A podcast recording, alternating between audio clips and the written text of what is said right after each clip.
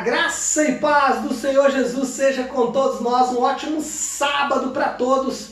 Sábado, dia 26 de dezembro de 2020. Bom, Natal já passou, já celebramos aí essa data tão importante junto aos nossos familiares. E agora nós vamos dar é, sequência aí à, à nossa caminhada com o Senhor. E nesse sábado, como eu tenho feito em todos os sábados, eu vou falar sobre os dez mandamentos.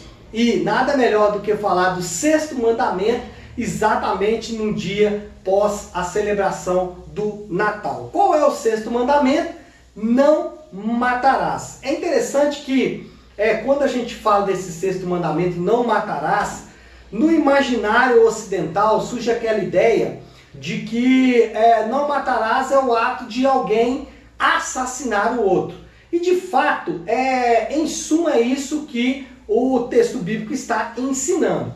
Porém, quando Jesus vai comentar sobre esse texto, lá é, no capítulo é, 5 do Evangelho de Mateus, ele diz que se nós nutrirmos amargura, se nós formos incapazes de perdoar as pessoas, ou nós chamarmos a pessoa de raca, lá na nossa Bíblia árabe, né, vai falar tolo.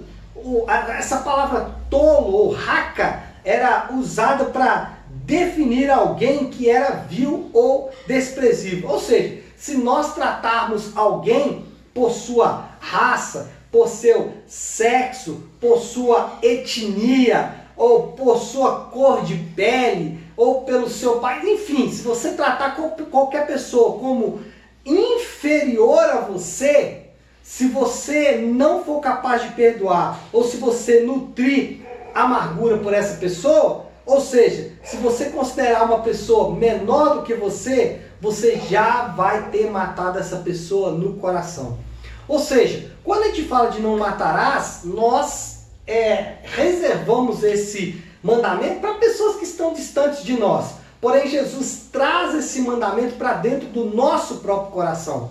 Ele tira esse mandamento lá de longe, das prisões, aonde estão presos os assassinos, e traz para o nosso próprio coração, dizendo que quando nós nutrimos ali sentimentos ou ressentimentos de amargura, de ódio, de rancor, quando nós não conseguimos perdoar, ou quando nós discriminamos alguém, ou achamos que somos, super, somos superiores a alguém, nós já estamos matando esta pessoa em nosso coração. Então, o mandamento se torna muito mais próximo. Por quê? Porque ele se torna algo do nosso dia a dia. Bom, quando é dito que não devemos matar, isso também significa que devemos amar. E aí é uma outra outro ponto a ser colocado aqui. Quando a gente fala não matarás, como eu disse, normalmente a nossa mente vai lá para aquelas pessoas que estão nos presídios, presos e que são assassinos.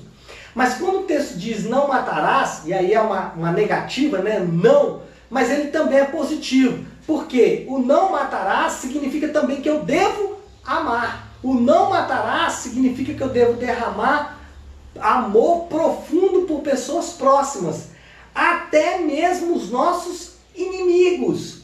Ou seja, o mandamento é não matarás, mas também ele diz: ame até mesmo aquelas pessoas que são inconvenientes. E como é difícil amar pessoas que não podem nos dar nada. Alguém me perguntou essa semana, pastor, como podemos fazer para nos relacionarmos como cristão?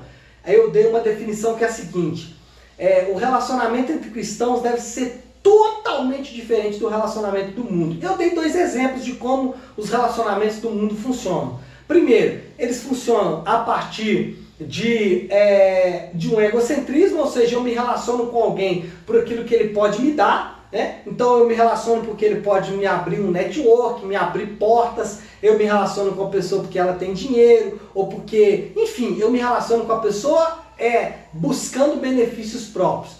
Ou eu me relaciono com pessoas, eu, eu sendo a pessoa que abre portas. Então, eu posso me relacionar com, com, as pessoas dizendo o seguinte: olha como eu sou bom, olha como eu abro portas, olha como eu abro oportunidades para a sua vida. E essas duas formas são formas distintas do mandamento não matarás. Não matarás significa que eu devo me relacionar com as pessoas completamente diferente da forma como as pessoas do mundo elas se relacionam. Ou seja, o mandamento não matarás, a ênfase está no outro. Os meus olhos devem ser focados, devem estar ligados no meu irmão, no próximo. Então esse é um ensinamento que fica para esse mandamento não matarás. Então é isso, pessoal. Eu espero que é, tenha abençoado a vida de vocês e que nós possamos andar de acordo com esta palavra, tá bom? Que Deus abençoe e um ótimo sábado para todos nós.